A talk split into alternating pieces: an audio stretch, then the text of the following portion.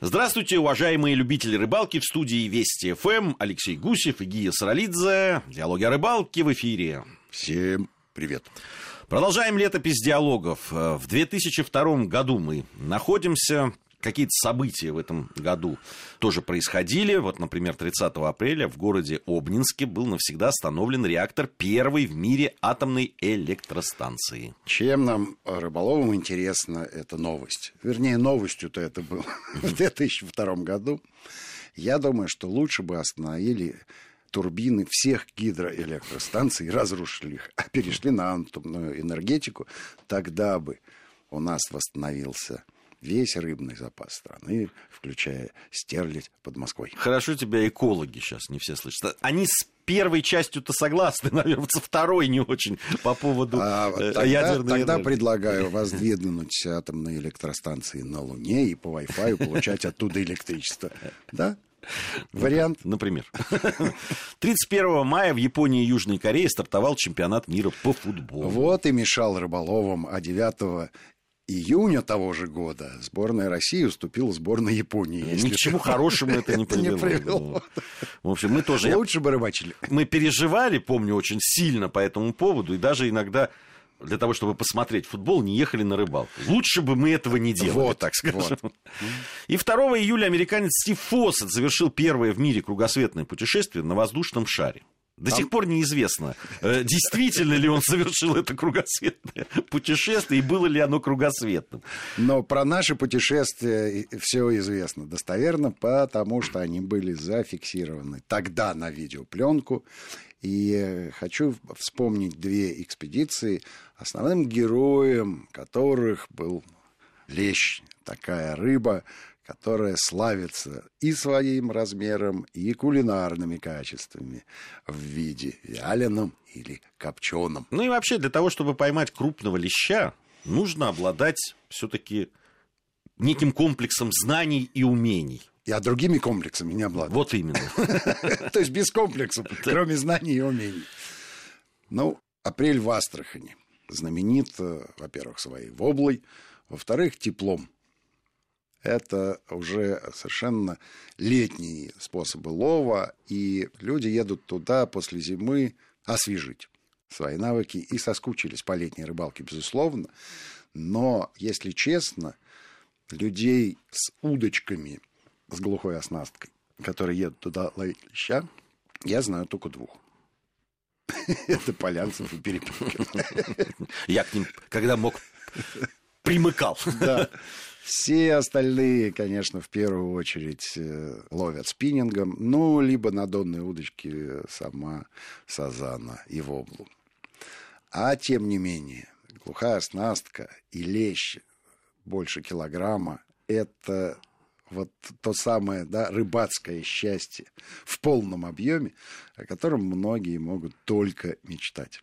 Ну, вообще, вот меня всегда удивляла вот эта упертость э, рыбаков, которые приезжали действительно на Нижнюю Волгу и упирались вот именно в э, спиннинг. Причем ну, приезжают не на один день, не на два.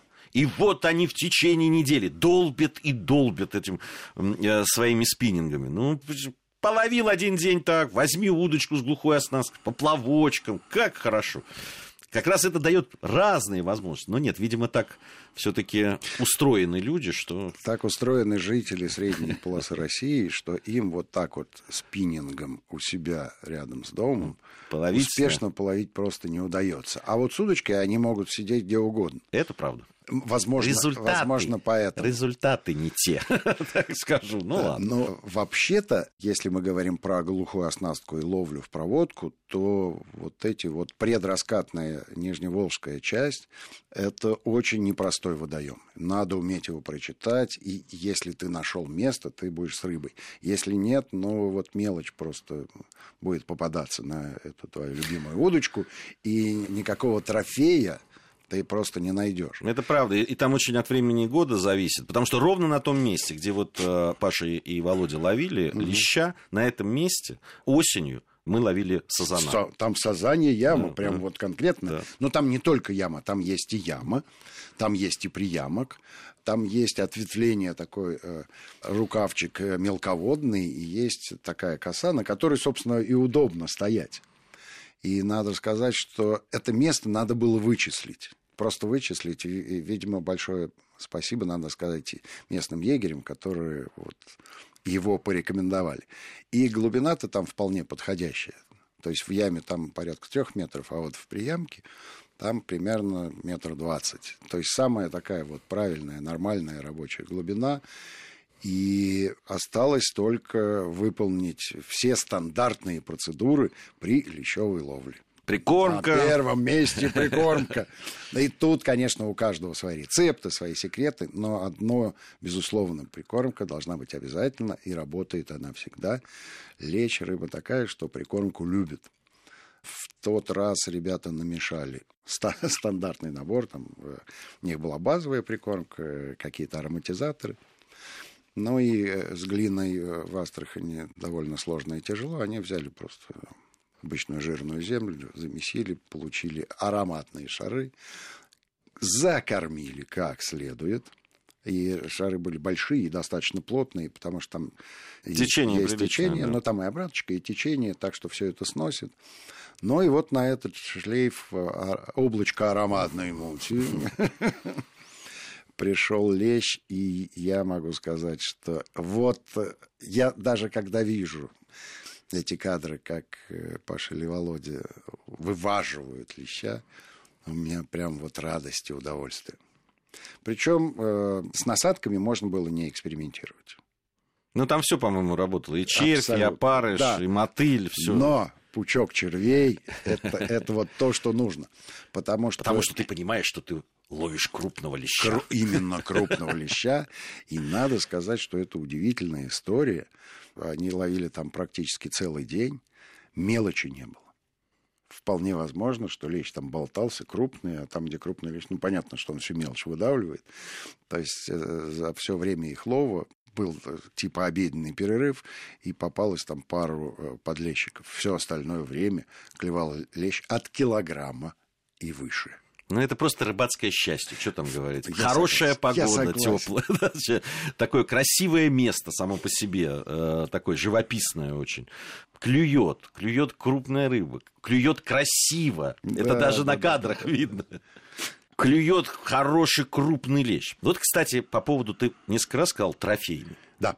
Вот э, что в данном случае считать трофеем? Ну, мы с тобой прекрасно знаем, что среди рыболовов э, бытует следующее мнение. Есть э, два критерия, как подлещика, выросшего подлещика отнести к категории леща. Ну, во-первых, он меняет окраску. Да? Взрослый бронзовеет. лещ бронзовеет, именно бронзовеет. И это достаточно хорошо видно, хотя, если говорить про леща на Нижней Волге, он не столько бронзовеет, сколько темнеет, приобретает такой насыщенный темный окрас.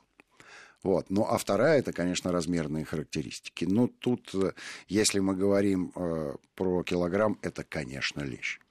Если это меньше килограмма, то говорят, клевал хороший подлещик в районе 500-600 граммов веса. А вот где это точная граница? Где это число пи? Это все зависит от того, если ты поймал, то тогда даже и на 800 граммов он становится лещ, лещом. Лещ в районе килограмма. Да, если кто-то поймал, кто поймал подлещик, неплохой. Так и было. Но э, ребята первого леща, который был, кстати, в районе килограмма, Володя э, вытащил, не пользуясь подсачиком вот э, набравшись просто на наглости, но он вообще к рыбалке относится своеобразно, а сам он э, про себя говорит следующее. Я не воспринимаю рыбалку как мастерство. Для меня это обычный отдых. Я, говорит, не продвинутый рыболов. У меня нет задачи наловить рыбу. Я просто радуюсь природе, поклевки, будет рыба или нет. Для меня это не самое главное. Если она есть прекрасно, это добавляет мне лишних положительных эмоций. Ну, таких людей много, кстати. Да, большинство, я так думаю. Вот, а, а все остальные рыбы, естественно, были э, выведены на свет Божий с помощью подсачика. И самым крупным была сделана фотография, которая потом облетела весь мир, потому что лещу этому по весу можно было дать килограмма два. Леща так никто и не взвесил, надо сказать, но под двушку. А выглядел он убедительно. Надо упомянуть вот еще что. Дело в том, что в, в апреле в Астрахани вовсю начинается промысел. И нам попадались вот эти вот артели рыболовецкие. Естественно, мы снимали, как они занимаются своим нелегким трудом, и заглядывали к в улов, конечно же. В улов, да. Так вот, лещ составлял процентов 90 от всего объема рыбы, который они вылавливают. Ну, кстати, это вот именно в это время года, потому что именно в, осталь... в это. Л... леща просто девается. нет. Да, он да. куда-то девается, он а вот в это время его, года... Его место занимает подлещи, густера, э, которые довольно много, сазан угу. приходит вот на эти места, где леща да, да, да, нет. Да, леща нет, леща нет, а вот в это вот... Ну, я согласен, ребятам повезло, лещ был призовой, прекрасный. Понятно, что он шел на нерест, потому что у всех рыб а ребята взяли там 5-6 штучек с собой, ну, как не закоптить. А у всех была так называемая жемчужная сыпь. Это а, небольшие бугорки на чешуйках, которые появляются именно весной во время нереста и свидетельствуют о том, что рыба готовится выполнить свои природные обязанности. Ну, а наши рыболовы не всем рыбам дали возможность выполнить родительские функции. И части рыбы мы изъяли и, конечно, закоптили.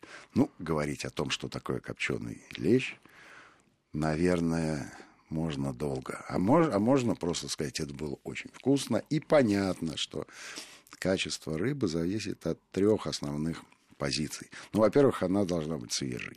Это очень правильно. Хотя свежей, когда ее подсаливают, выдерживают соли какое-то время, а потом обязательно вывешивают для того, чтобы она чуть подвялилась. То есть, э, когда коптишь мокрую рыбу, она получается не такой вкусной. Вот эта вот лишняя вода мешает. А когда она чуть подсушенная, она получается ровно та, которая нужна. Ну а дальше это самое главное, на каких щепочках да, ты э, коптишь рыбу. Ну, стандартная это ольха – но, в принципе, э, все нехвойные деревья, они подходят для копчения. Однако гурманы используют веточки вишни, абрикоса. Яблони, кстати. Яблони, груши, алычи. Ну и далее по списку. Но третье, конечно, это правильно выбрать время копчения. То есть вот э, лещ такого размера, там полтора-два килограмма, он коптится примерно 30 минут. Если его передержать, он высохнет и даже не высохнет, а мясо начнет разваливаться. Кстати, есть две секты любителей э, копченого леща, которые одни любят есть его горячим, вот когда да, он да, только да, приготовил, да, да, да. когда он только-только приготовился, и есть те, которые говорят, что ему надо дать обязательно остыть, прежде чем насладиться его прекрасными вкусовыми качествами. Ну и напомню еще один эпизод, который произошел с тем же копченым лещом. У нас было две группы. Одна сидела на сазана, высиживала сазана, кстати, безрезультатно, сразу скажу.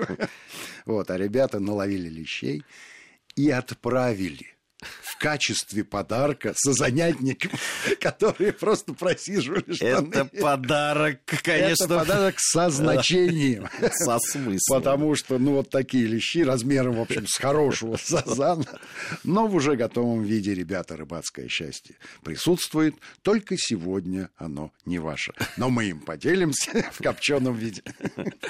Ах, эти рыбаки, не могут они без этих своих Ну, с подколочками. Да лещ реально был очень вкусный. Это да. Время новостей у нас. Э, Алексей Гусев, Гия Саралидзе. Совсем скоро продолжим. Продолжаем нашу программу. В студии Вести ФМ по-прежнему Алексей Гусев и Гия Саралидзе. Летопись диалогов, 2002 год. Вернулись так, мы из, Астрахани, из Астрахани. ловили леща, и тут же поехали в Полтаву тоже ловить леща. Да, поэтому сегодня, да, лещ главный наш герой. Но надо сказать, и в тот год он был главным героем. Поехали мы чуть дальше Полтавы, мы поехали в Кременчук, на Кременчугское водохранилище, где, естественно, Кременчугская ГРЭС, и где э, до сих пор живут и тогда жили наши приятели. Это э, такая группа художников, которые в свободное от рыбалки время немножко творят. А все свободное время творения, они, конечно, занимаются рыбалкой. Симпатичные очень ребята и настоящие такие рыболовы. Причем мне очень нравится, что они очень аутентичные. А, дело в том, что несколько лет назад мы повторно посетили, да, лет через 15 после первого события, приехали к ним еще раз, ровно на те же снасти. Что нас поразило в Кременчуге с самого начала? Прежде чем э, встретиться с ребятами, мы зашли на рынок, ну, естественно, в рыбные ряды. И вот там лежали лещи весом, ну, не меньше трех килограммов точно. Таких лещей я видел в своей жизни только э, еще один раз в Калининграде пару лет назад. А тогда это, это произвело впечатление. И сразу воображение нарисовало картинки. Этот лещ, ты вот тащишь, а он огромный. Ой-ой-ой-ой-ой-ой. Вот эти вот заезды на рыбные рынки перед рыбалкой, они с нами не раз очень такую плохую службу. Приезжаешь туда, там такие рыбины лежат, а потом результат... Ну, а так, кстати, и вышло, забегая вперед, я могу сказать. Тем не менее, в целом от экспедиции от того дня, про который я собираюсь напомнить, э, мы получили удовольствие. Ну, во-первых, Днепр сам. Он хорош. Редкая птица, конечно, долетит, но мы воспользовались лодкой, поэтому с одного берега переместились на другое и высадились на острове, который, э, на мой взгляд, э, прекрасен для рыболова потому что с одной стороны у тебя как раз русловая часть, а с другой стороны острова, э, видимо, старится и такой, скажем, мелководный заливчик, и рыба там принципиально отличается от той рыбы, которую ты ловишь на глубине. Но на глубине, естественно, пытались поймать леща, снасти. Это замечательно. Это вот такие спиннинги родом из детства. Конечно, Невская катушка, конечно, инерционная, о чем там говорите. Это леска миллиметровой толщины. Все правильно, все надежно. Ну, как сигнализатор поклевки, тут даже и говорить не надо, что это колокольчик. Единственное, чем отличались колокольчики друг от друга, это способом крепления к леске. А, либо это кусочек плотной резины, и леска туда а, в разрезик а, зажимается, либо обычная белевая прищепка, прекрасная вещь. Ну, колокольчик, естественно, надо отдельным шнурочком привязать к подставке, на которой удочка, тогда можно подсекать, он красиво отлетает в сторону, но не теряется. Ну, а дальше, э, естественно, кормушка и поводок э, с насадкой. Ну, там кормушки смешные были. Кормушки были прекрасные. Такие сеточки такие Да, да, да, да, да. Они были сделаны из э, сеточки, причем либо в сеточку, это такой мешочек, да, мешочек, авосечка такая, авосечка. Можно было грузило положить прямо туда, в кормушку, а были кормушки, э, у которых штатно уже грузило прикреплялось к дну. И все это можно было купить на местном рыболовном рынке, куда мы, естественно, наведались. И там э, вот целые ряды стояли, наполненные вот исключительно местными снастями. То есть это не было похоже на рыболовный магазин ни разу. Это абсолютные самоделки. Вот э, я в других местах подобных вещей не видел.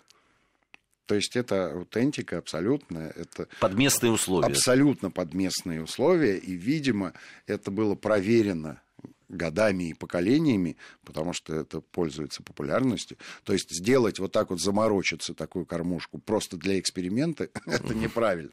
Там это нормальный стандартный способ лова. Ну и э, в качестве насадки э, навозный червяк.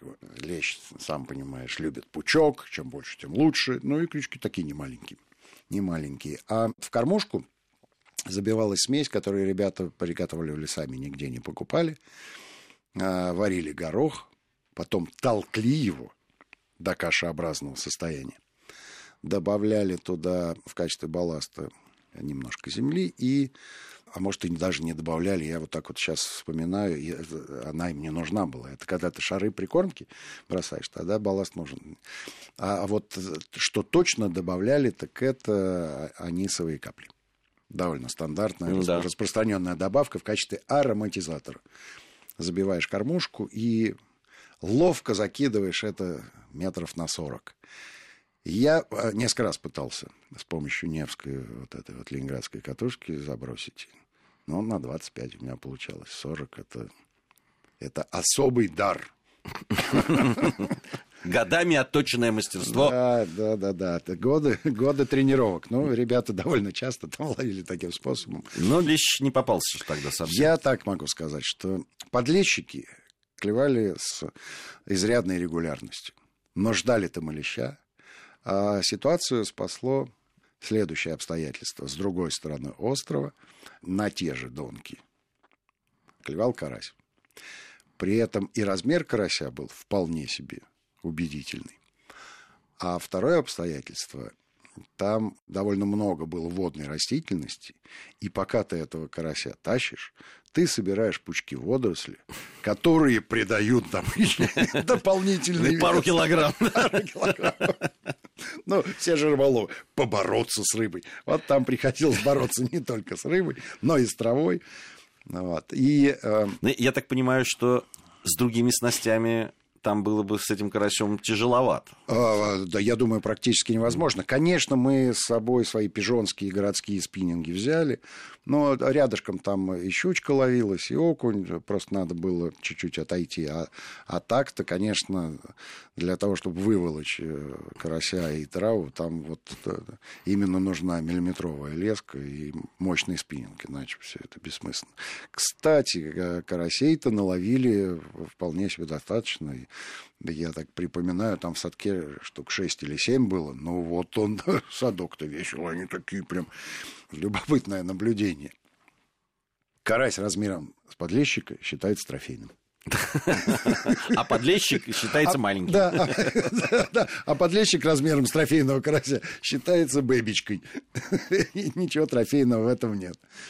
Но, а, а, тем не менее, из э, этих подлещиков была приготовлена уха. Как ты знаешь, все, что приготовлено на берегу, обладает безупречным вкусом и э, замечательным ароматом. Даже когда смотришь на видео, и то понимаешь, как это было Здорово. Слушай, ну вот это действительно удивительное свойство ухи, приготовленной на берегу да. из рыбы, которую ты только что поймал. Вот только что пойман. Это да. удивительно. Нет плохой рыбы и плохой ухи.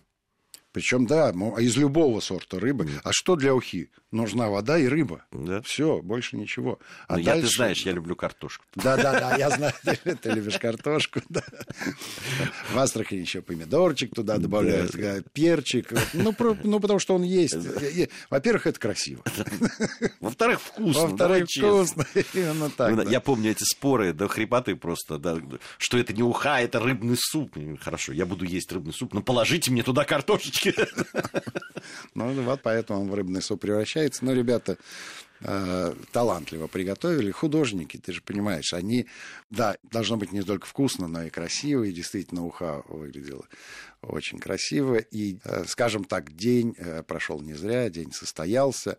А то, что мы не поймали леща на 3 килограмма, так это только нам в плюс потому что любое удовлетворенное желание рождает неудовлетворенное. Ну и что, после поимки трехкилограммового леща, какую следующую планку? Четыре. Ну, ну давай лучше оставим три. Ну, хоть есть шанс хоть достигнуть этого результата. Ну что ж, это были диалоги о рыбалке, летопись диалоги о рыбалке. Алексей Гусев, Гия Саралидзе, как всегда, говорим вам. Все будет клево.